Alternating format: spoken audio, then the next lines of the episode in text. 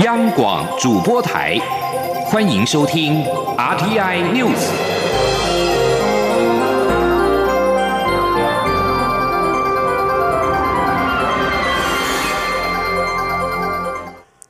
各位好，我是主播王玉伟，欢迎收听这节央广主播台提供给您的 RTI News。今天是二零二零年三月十九号，新闻首先带您关注。继台湾与美国宣布合作对抗武汉肺炎 （COVID-19） 之后，欧盟也将与中研院合作开发快筛与疫苗。中研院表示，中研院院长廖俊志十八号下午与欧盟相关单位视讯会议，就相关合作面向进行了讨论。外交部长吴钊燮及美国在台协会 AIT 处长厉英杰十八号上午共同发表了台美联合防疫伙伴关系声明，而欧洲经贸办事处处长高哲夫十八号傍晚也发布推特表示，欧盟与中研院同心协力，共同研发最先进的武汉肺炎快筛与疫苗。中研院通过脸书贴文指出，廖俊志十八号下午与高哲夫会面，以及与多名欧盟官员代表同步视讯会议，共同力抗武汉肺炎的策略以及防疫机制。廖俊志指出，这次邀请欧盟相关单位进行视讯会议，就台欧如何在快筛、疫苗等合作面向进行讨论。当中除了分享台湾目前的研究成果，也讨论未来如何在欧盟国家当中进行应用。欧盟也对台湾目前的防疫成果表示肯定，未来将与中研院合作，致力于开发快筛与疫苗。高哲夫也发表推特表示，有十五分钟的快筛之后，将可击败二零一九冠状病毒。蔡英文总统十八号表示，在平等互惠的原则之下，台美双方进一步强化资商与合作机制，分享防疫的措施。除了与美国合作之外，台湾也正在寻求与其他国家在防疫上面的合作与交流。而才在一周之前，言辞批评世界卫生组织 （WHO） 秘书长谭德赛成事不足败事有余的副总统陈建仁，在周三十八号深夜再度与脸书发文，他抨击世界卫生组织一再附和中国疫情可防可控，未能及时扑灭武汉一地的燎原星火，导致酿成全球大流行，实在令人遗憾与哀伤。副总统陈建仁是在周三晚间。发文谈论武汉肺炎的防疫策略，分析之前英国采取佛系防疫的理论盲点，并且解释各种疫情监测指标。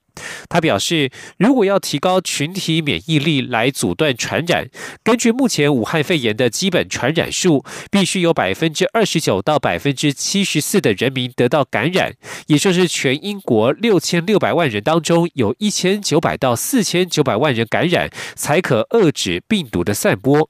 如果只对重症者检测病毒，还是会有三百八十到九百八十万名确诊病例，造成数十万人死亡，死亡人数仍会是世界第一。英国要借由全民的自然感染达到免疫，实在不可行。因此，英国也已经改变了防疫策略，采取更严厉的围堵措施。副总统最后指出，早在去年十二月，武汉就有为数可观的严重传染性肺炎病例，也有不少第一线医护人员发出警讯。可惜当时一再隐匿疫情以及人传人的市政，加上世卫组织一再强调中国疫情可防可控，未能及时扑灭燎原星火，以至于酿成全球大流行，实在令人遗憾与哀伤。也持续关注国内的防疫策略。中央流行疫情指挥中心在十八号宣布，国内新增二十三例武汉肺炎的确诊案例，创下单单日的新高，总数已经来到了一百例。而新增的二十三例当中，包括了两例本土病例、两例亚洲的移入案例，以及十九例欧亚移入案例。指挥官陈时中坦言，最近机场边境防疫的压力会非常大，但强调一定要挺住第一线，希望高峰期能够尽快过去。指挥中心表示，为了有效掌握居家隔离、居家检疫者的落实情况，降低社区传染风险，早在二月上旬，行政院就召集了所属各单位成立大数据小组，利用相关资讯建制了电子入境检疫系统，并且结合后端电子围篱智慧监控系统，透过手机定位方式掌握行踪，以确保防疫措施的落实。未来还将推出赖机器人官方账号平台，让居家检疫者可以主动回报健康状况，并且取得防疫的相关协询资讯，分担第一线关怀人员的作业负担。前听央广记者江昭伦的采访报道。台湾近日从境外移入的 COVID-19 武汉肺炎确诊人数大量增加，相关居家检疫与居家隔离人数也跟着增多。究竟要如何掌握这些检疫和隔离者是否落实相关规定？指挥中心仰赖的就是高科技智慧协助追踪防疫。指挥中心资讯组组长简宏伟十八号在记者会上透露，早在大年初四时，行政院副院长陈其迈就召集国家通讯传播委员会、法务部、行政院治安处成立大数据小组，在传染病防治法的授权下，善用相关资讯，利用高科技协助防疫。这些高科技防疫作业包括建制人员入境检疫系统。旅客在起飞前或落地后，透过扫描 QR code、线上填写健康声明书等资料，加速入境通关程序。乘客资料也整合到十四天居家关怀的防疫追踪系统及追踪告警的电子围篱系统。透过居家检疫者的手机定位，一旦离开检疫范围，系统会发送告警简讯给当事人、民政单位、卫政单位与辖区警察，以确实掌握相关人员的行踪。简宏伟强调，所有作业都是因应局势变化，符合法规要求，也符合比例原则。简宏伟说。在追踪里面，我们是我们只使用位置的一个资讯，而且如果当它超过了这个围篱的范围里边，那我们就会启动一个简讯的一个通知。那这个通知也是以最小的一个情况之下通知警政还有当事人本人。那我们希望透过这样的一个方式，能够让整个从入境一直到最后的一个监控，其实都能够确实的一个掌握。因应旅游建议等级提升，入境居家关怀人数增加。指挥中心也邀请 HTC 规划设计，透过通讯软体 Line 的 Line Bar 系统平台自动化运作，让居家检疫者可以透过 Line Bar 主动回报健康状况，并取得防疫相关协助资讯，协同分担第一线关怀人员的作业负担。不过，目前 Line Bar 上线时间仍未定。指挥中心指挥官陈时中表示，若只凭人力，再多的人也不够。若能透过高科技防疫，在提供资讯的正确性和讯息的传达上，也比较快速精确。尤其近日疫情升温，入境检疫者的人数大增，高科技防疫更显重要。中国面台记者周伦台北采访报道。因武汉肺炎出现大量的境外移入病例，中央流行疫情指挥中心指挥官陈时中宣布，从今天起，非本国籍人员一致限一律限制入境，不分国籍，所有入境者一律居家检疫十四天。这项管制措施实施多久？将由指挥中心视疫情状况而定。交通部观光局在十八号也发函了给各家旅行社，从今天起禁止出团以及接待国外的旅游团，一直到四月底。目前个人的出境没有特殊的限制，但教育部已通令全国师生禁止出国，引发释法性的疑虑。台湾民众党与时代力量都指出，特别条例第七条授权范围不清。法的明确性不足，将考虑提出修正草案，明定应变措施或处置的类型以及手段范围，以及相应的补偿措施或救济途径。前天记者郑林的采访报道。武汉肺炎疫情全球延烧，日前台湾有高中生确诊，导致班级停课，行政院因此拍板禁止全国高中以下师生出国。十七号又传出南部大学生感染停课，教育部因此要求大专院校的教职员工生避免所有非必要性、非急迫性的出国。不过，外界质疑出国禁令是否合法。行政院长苏贞昌十七号答询时强调，传染病防治法第七条与刚通过的特别条例第七条都有法源依据。对此，台湾民众党团总召赖香林认为，特别条例第七条对行政机关授权不明确，也不符合大法官释字第四百四十三号宣告辗转授权限制一男出国为现实宣誓的层级化法律保留原则，容易引起争议，因此考虑提出修法，补足空白授权问题，能够朝向期限、对象，然后限制的种类。那人民之后，他是不是会有一些，就是说受到惩处或者是被补偿嘛？哈，这个范畴，我觉得如果并明确，对于行政院也很好，对于疫情指挥中心也也可以，就是说让国人更知道。时代力量党团总召邱显志也指出，特别条例第七条所说的应变处置或措施，不具有法的明确性，人民不了解其中包含的内容，要受什么限制，也不清楚若发生争议，要依循什么解决。我的建议就是说，第一个就是我们提出一个修法嘛。那第二个就是说，行政院事实上它可以提出一个法规命令，那法规命令来补充或者是具体化这个第七条的行为的太阳。然后这个法规命令事后送这个立法院审查。这样的话，我觉得对机关来讲，或是对被规范的人民来讲，都有一个比较稳定的、可以预测的，然后可以遵循的一个法规范嘛。邱显志表示，他已发函卫福部，希望卫福部能整理出依据特别条例第七条，定出何种必要措施或处置，归纳出来后就能了解要规范的行为太阳是哪些。如此一来，对于被规范的人民也能预见。央广记者郑玲采访报道。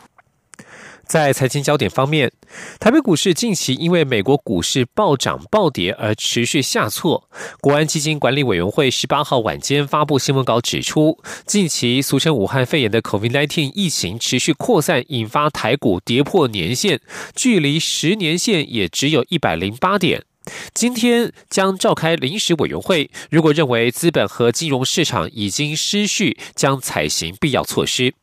而台股十八号难逃外资卖压，加上融资断头追缴，再度大跌了两百二十点，跌幅超过了百分之二，失守九千三百点的关卡。在汇市方面，新台币对美元汇率持续走贬，收盘收在三十点二七六元，贬值二点六分。天地记者陈林信宏的采访报道。美股道琼十七号以上涨至资收盘，一度激励包括台北股市等亚洲主要股市开盘表现。但美国财政部长梅努钦一番，如果不对疫情采取行动，美国失业率可能会飙升到百分之二十。此话一出，美股道琼岂止电子盘又狂泻超过八百点。亚洲主要市场担忧美股十八号晚间开盘恐怕不妙，再度引爆另一波卖压。日本、韩国以及中国股市再次收跌，韩股。跌幅最重，高达近百分之五。台北股市中场也大跌两百二十点，跌幅百分之二点三四，收九千两百一十八点，失守九千三百点大关。华南投顾董事长楚祥生指出，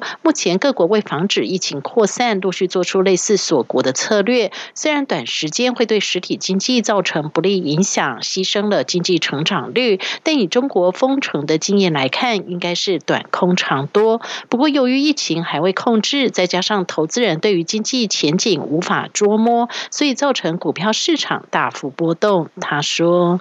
那这个趋势是不稳定，而且是往下的，市场还是比较担心美股的走势，因为美股的疫情还是一直在升高嘛。第二个，我觉得很重要就是外资不断在台股，管你当天前一天美股涨跌，它基本上都是两百亿的起跳一路卖。”这是压的加权指数很大的一个部分，所以说台股看起来很明显，最近都一路收在最低啊，一跌就是一趴两趴的，目前看起来会比较比较辛苦一点啊。台股这半个月来有超过一半交易日以长黑做收，外资今天在卖超两百八十五亿，已经连续九个交易日卖超，累计卖超金额达两千六百五十一亿。汇市部分，新台币对美元汇价持续走贬，但贬值幅度不大。如果和台股相较，相对表现有称。十八号小贬二点六分，收三十点二七六元。中央广播电台记者陈林信鸿报道。而目前武汉肺炎疫情正在延烧，导致全球经济持续下行的疑虑增加。欧洲主要股市和华尔街股市十八号收黑，美国道琼指数跌破了两万点大关。美国联邦参议院十八号顺利通过一千亿美元的紧急方案，以协助因为疫情而财务吃紧的美国劳工。法案将送美国总统川普签署。这项法案稍早在众议院过关，现在只等总统签署。相关的纾困措施包括了提供免费病毒检测、病假津贴以及带薪加事假，以及支撑数百万美国人的失业保险。这项法案是国会在本月通过的第二项紧急援助方案。目前，美国国会议员还在跟川普政府协商一份可能达到一兆三千亿美元的联邦级庞大新刺激方案，其中将包括发放支票给美国人。而美中的紧张关系也在近期不断升温。美国总统川普十八号再度捍卫使用“中国病毒”一词，无涉种族歧视。川普说病毒来自中国，他希望用词精确。被问到对中国宣布驱逐美国媒体的看法时，他则表示不乐见此事。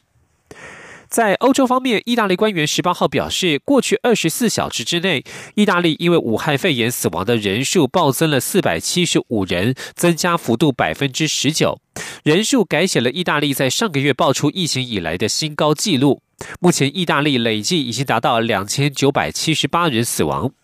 英国首都伦敦武汉肺炎的传染速度则是快于英国的其他地区。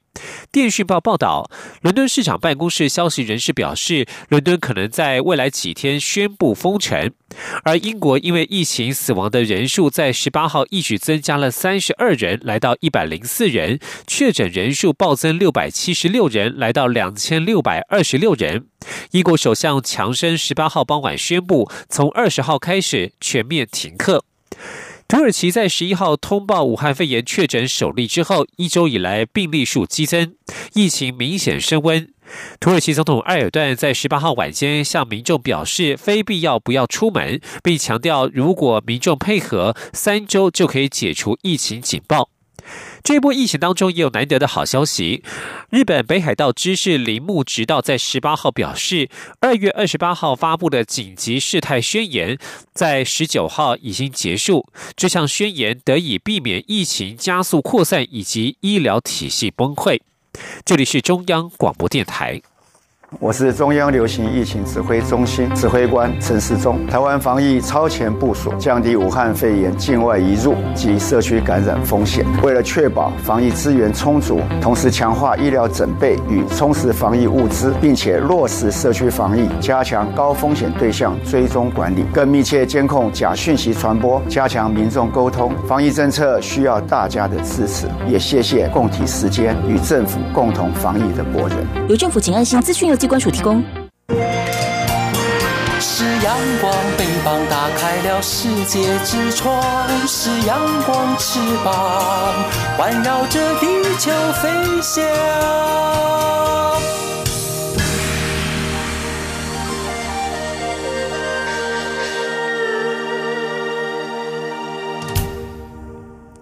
各位好，我是主播王玉伟，欢迎继续收听新闻。卫福部健保署署长李伯章十八号晚间宣布，从今天上午七点开始，将放宽口罩购买限制。十三至十六岁青少年每七天可以选择购买三片成人口罩或五片儿童口罩。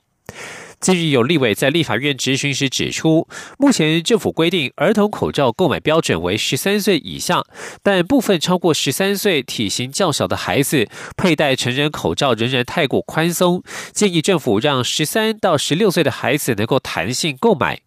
中央流行疫情指挥中心指挥官卫副部长陈时中当场允诺进行调整。而卫福部健保署署长李伯章在十八号晚间表示，相关的放宽规定已经由部长核准，新制从今天上午七点上路。另外，口罩实名制二点零的成人口罩预购在十八号已截止。根据统计，扣除重复填写以及物质内容者，共有一百一十七点八万人完成预约。由于没有超过预期的预购量，确定不用抽签，将在今天陆续以电子邮件寄发缴费通知。三份三片口罩加上运费七元，每人必须缴交二十二元。国家通讯传播委员会 NCC 在十八号指定，包括了中央广播电台在内的一百零二家电信及传播业者为关键基础设施提供者，相关名单将报请行政院按照资讯资通安全管理法核定公告之后，必须负起资安攸关的事前提报、事中通报以及事后改善等法定义务。千里央网记者吴丽君的采访报道。有鉴于通讯传播领域为我国八大关键基础设施领域之一，关键基础设施提供者则是国家资通安全环境的重要元素，对国家安全与社会公共利益至关重要。因此，NCC 依据《资通安全管理法》第十六条第一项规定，于十八号审议后，指定一百零二家电信及传播业者为关键基础设施提供者。NCC 基础设施与资通安全处副处长郑明宗表。表示，这一百零二家业者涵盖电信领域的固定国际、市话、长途、卫星、行动语音、数据、网际网络接取，以及传播领域的有线电视、无线电视及全区网无线广播业者，其中也包含中央广播电台在内。郑明宗说：“全区的广播电台是一家，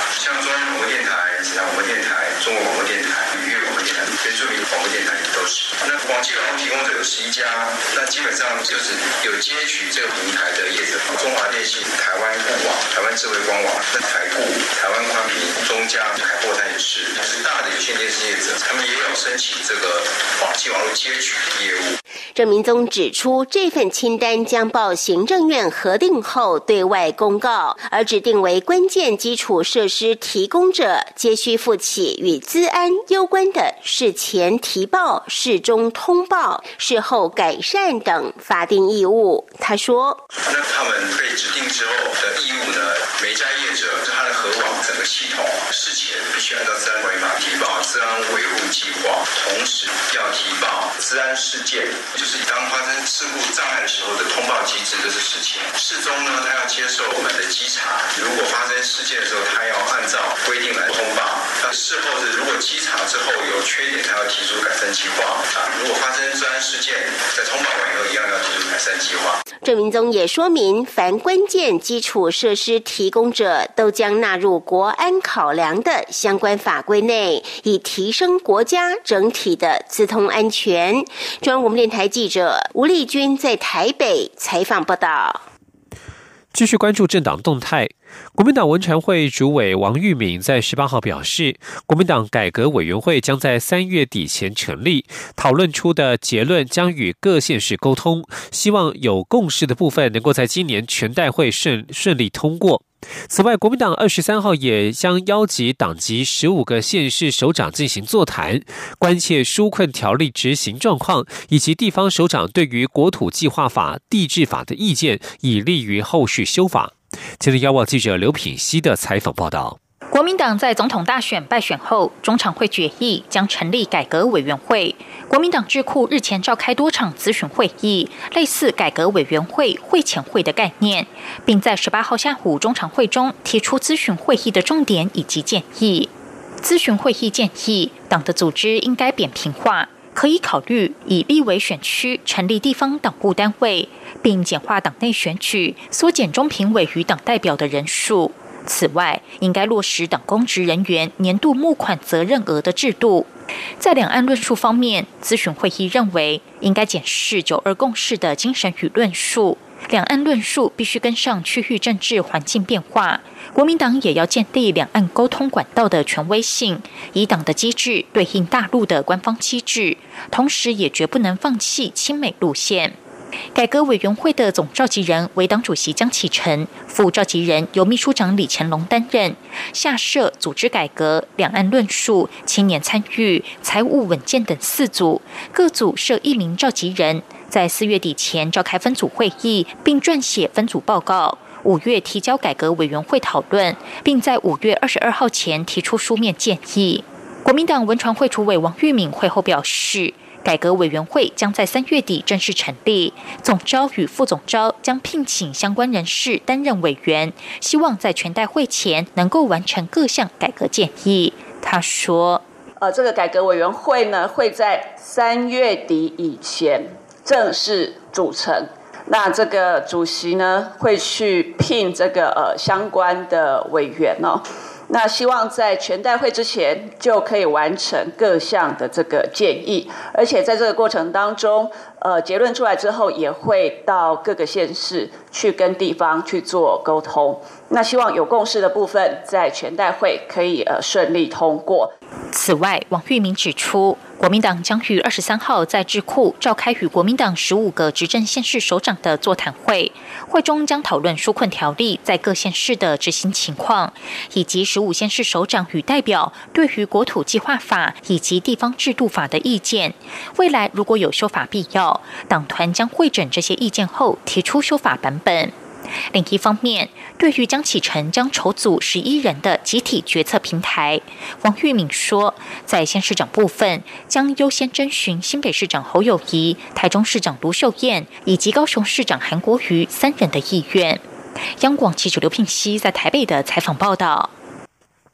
民进党表定于五月二十四号进行党代表、党部主委等党职改选，但因为武汉肺炎疫情严峻，民进党主席卓荣泰十八号表示，预计下周确认五月最后投票日的期限，以保留弹性。请听记者刘玉秋的采访报道。民进党将在五月二十四号进行党代表、党部主委等党职改选，七月的全代会则预计是常执委选举。由于可能攸关下届地方选举的提名，各派系已积极布局，以巩固在党内权力核心的版图。不过，正值武汉肺炎防疫期，民进党职改选是否如期举行，引发关注。民进党主席卓永泰十八号出席中执会前表示，近来因境外移入病例非常多，执政团队全力防。堵让台湾防线能守住，但党职选举目前如期筹办，不过仍会保留最后投票期限的讨论。在经过再跟常委们讨论，最后我想下礼拜我们会保留一个五月初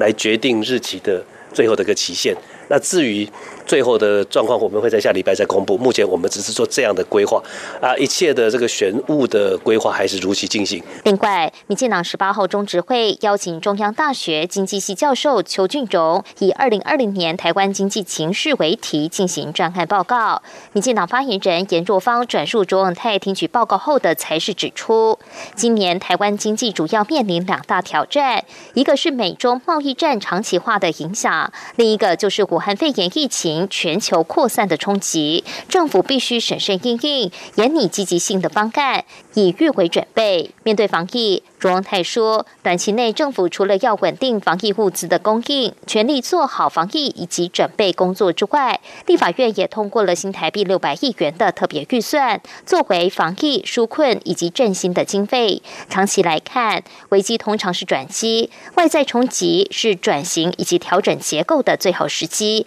应当把握这个契机来扩大内需，以应应未来的挑战。中泰也指出，三一八对民进党及台湾来说都有特殊的意义。六年前的三一八太阳花学运，让台湾免于国共联手创造的服贸威胁。此刻，台湾面临武汉肺炎的严峻挑战。如果当年加深台湾对中国经济倾斜依赖的服贸协议，没有被台湾人民和青年学子们挡下，今日的台湾又是何种光景？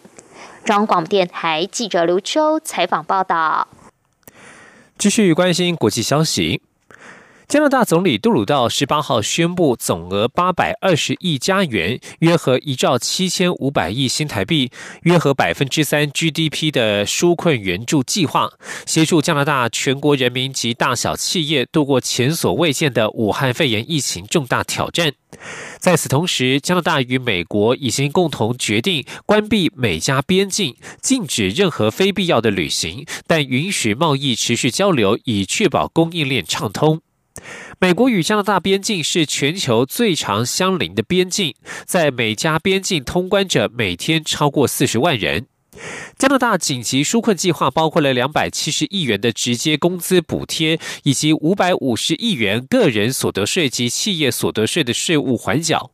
申报所得税截止日期从四月底到六月一号，缴税截止日更延后到九月一号。而因为妻子确诊正居家隔离当中的杜鲁道，在家门口举行记者会，向加拿大全国人民信心喊话。他表示，没有人需要为如何维护自身健康而担忧，不管你是谁，身在何处，都会得到帮助。合作无间是大家可以共度此刻的关键。关担心灾害的讯息，美国地质调查所通报，印尼巴厘岛南方海域今天凌晨发生了规模六点三的强震。地震发生在当地时间凌晨一点四十五分，震央位于努沙杜阿镇南方两百五十五公里处。这场相对浅层的地震，震源深度为十公里。另外，在美国犹他州盐湖城附近，十八号也发生了规模五点七的地震，使得当地一座摩门教圣殿受损。目前尚无伤亡消息传出。以上新闻由王玉伟编辑播报，这里是中央广播电台。